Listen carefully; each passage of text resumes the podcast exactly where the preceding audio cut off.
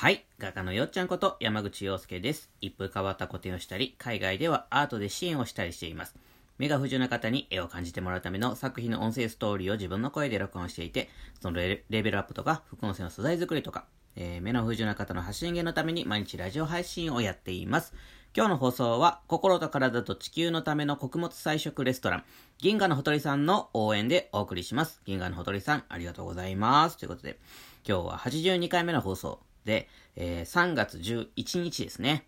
えー僕にとってはちょっと、あのーなんていうかな、ビッグ、ビッグビッグ出来事。うん、まあ、日本中がビッグビッグ出来事だったと思うんですけども、東日本大震災が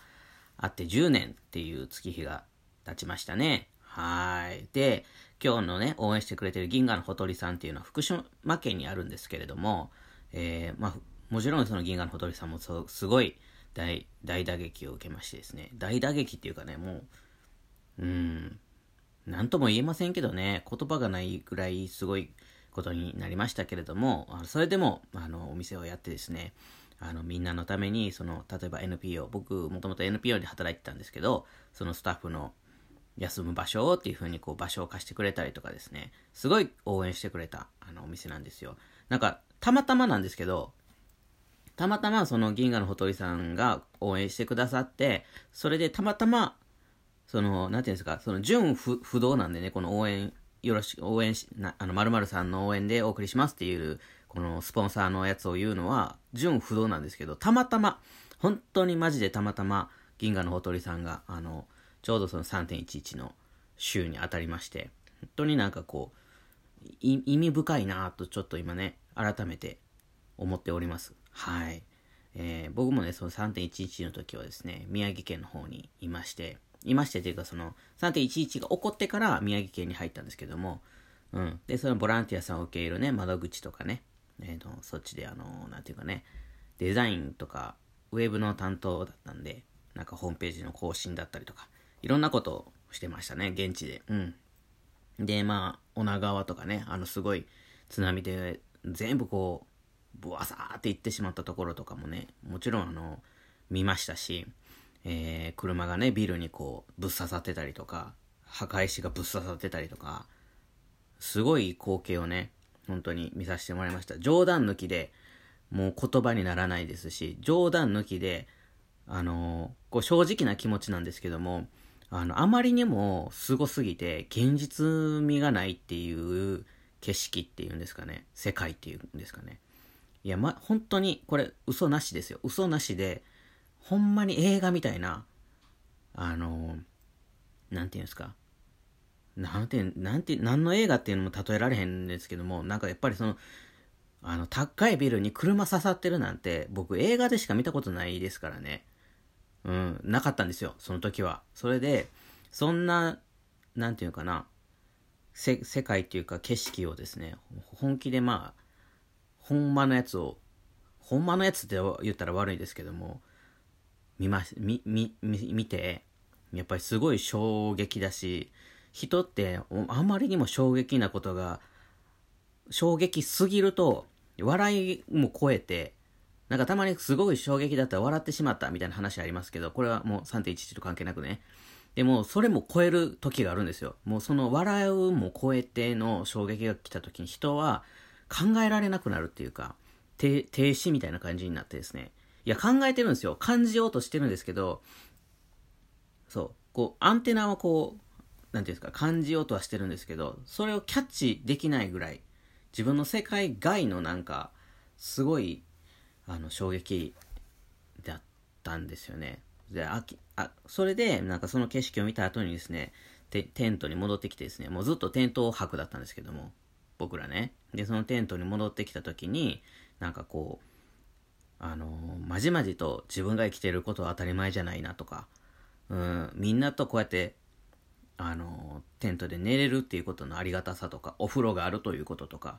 すごい、なんていうの、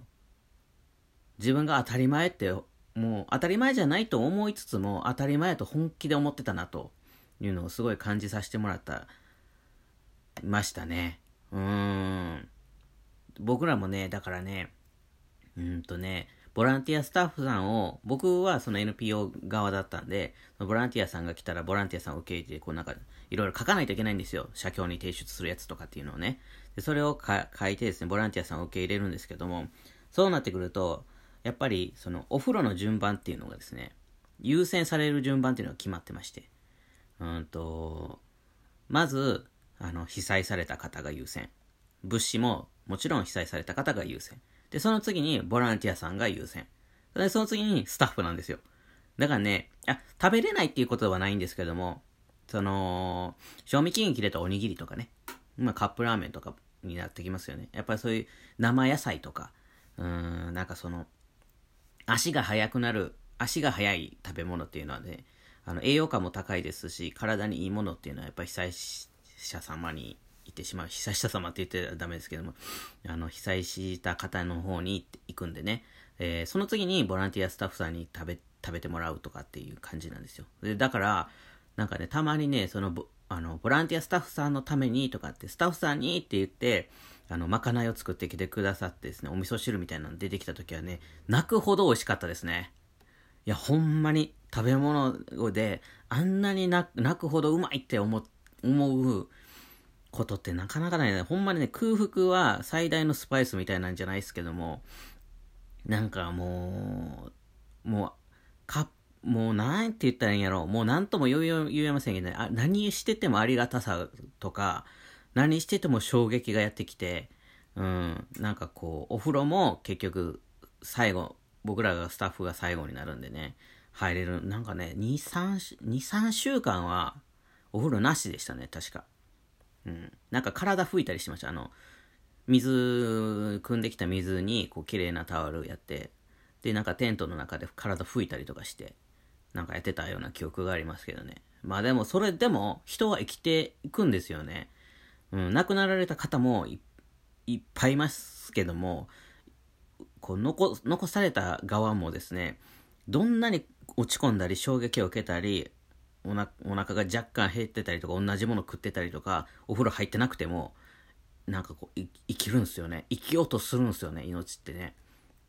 なんかね、そういうのもすごい感じたし、で、2ヶ月ぶりぐらいにお休みいただいた時に、うん、なんかこう、休むってなんなんやろとかね、いろんなことを考えたりとかね、うん、なんか、衝撃でしたね。で、そんなこんなですね、この3.11の、まあ10、10年ぶりに振り返ってみたんですけども、今ね、僕の住んでるところは洞爺湖っていうところに住んでまして、で、隣、隣というか住んでるところに、洞爺湖って湖もあるんですけど、そのすぐ横に、えー、臼山っていう山がありまして、ご存知の方もいらっしゃると思うんですけど、臼山って活火山なんですよね。火山なんですよ。あの、停止してない火山なんです。だから、ま、ぼ、ぼくぼくぼくマグマも、まあ、もう、あの、ずっと山の中にありまして、うん。で、えー、20年前に1回噴火してるんですよね。で、それ、そこから、まあ、今ちょっと落ち着いてですね、今こう、活火山としていらっしゃるんですけど、一昨日ぐらいからですね、それが活発化してるんですよ。いやー、ドキドキしますよね。でも、なんかね、かこの薄山に関してはですね、いつ爆発するかっていうのはね、なんか、予知しやすいらしくて、予知、なんかね、もう専門家じゃないんでね、わかんないんですけども、その、なんかね、あるんですって、こう、来るっていうのがわかる瞬間っていうのが。で、もうその、レベル5ぐらいまであってですね、今1なんですけども、それが2に上がった時には、もう避難準備をしましょうと。で、3ぐらいになってきたら、もう、なんか避難し、まあ、避難する人は、避難する、したり、なんかこう、まあ、じ本当の準備に入ってくるっていう。で、まあ、4、5、5はもうダメですけども、うん。なんかそういう風にね、なんかこう、ちゃんとで、なるんですって。だからその、町の住民の人、町の住民？うん、住民の方たちも、こう、ちゃんとこう避難場所に行ったりとか、例えばまあ遠方にですね、例えば札幌とかでとちょっと離れたところに、実家とかなんか家がある方はですね、そっちの方に移ってとか、大事なもの持って移したりとかして、やるみたいなんですけども、なんかすごい話ですよね。うん、この3月11日に、この 3, 3月9からその活火山の話になりまして、で、3月11日にですね、こんな、なんかちょっと、そうやなと思って、気を改めてですね、あのー、ビビりすぎはいけませんけども、程よく、程よく柔軟に準備をしてですね、程よくビビ、あの、ビビり楽しみながら生きるっていう、あんまり気にしすぎのも良くないですけども、ほどほどにビビるという、あの、できることの準備っていうのかな。うん。まあ、できるじゃないですか。ちょっとカップラーメン買っとくとかね。あの、キャンプ用の寝袋とかちょっとまとめとくとかね。それぐらいのことはやっといてですね。あとは、こう、穏やかに。うん。何事もなければそれでいいですし。うん。っていうのが一番、こう、まあ、やれることかなっていうふうにね、思っておりました。ね。そんな感じでですね、いつね、こう何があってあるかはね、何、どんなに準備してでも起こりうることなんでね、皆さんもね、なんていうのかな、うん、ほどほどにビビりつつ、ほどほどに楽しんで生きていきましょう、お互い様に。うん、ほどほど、いや、目いっぱい楽しんでほしい。ほどほどに準備して目いっぱい楽しみましょう。ね。そんな感じで、あのー、今日はですね、かつ火山も活性化しつつ、3.11だったということですね、ちょっといろいろ振り返ったり、今のことを思ってみたりしてみました。えー、今、アートブックが絶賛発売中、予約発、予約購入が開始されております。で、古典の情報とかもね、概要欄の方にこう、ガーッと貼っておりますんでね、あの、またよかったら見てください。えー、大阪の古典の応援のクラウドファンディングもね、徐々にたくさん応援していただいております、もうすぐ70%に達成率が70%にいた、いた、いきそうになっておりますんでね、本当によろしくお願いいたします。ということで、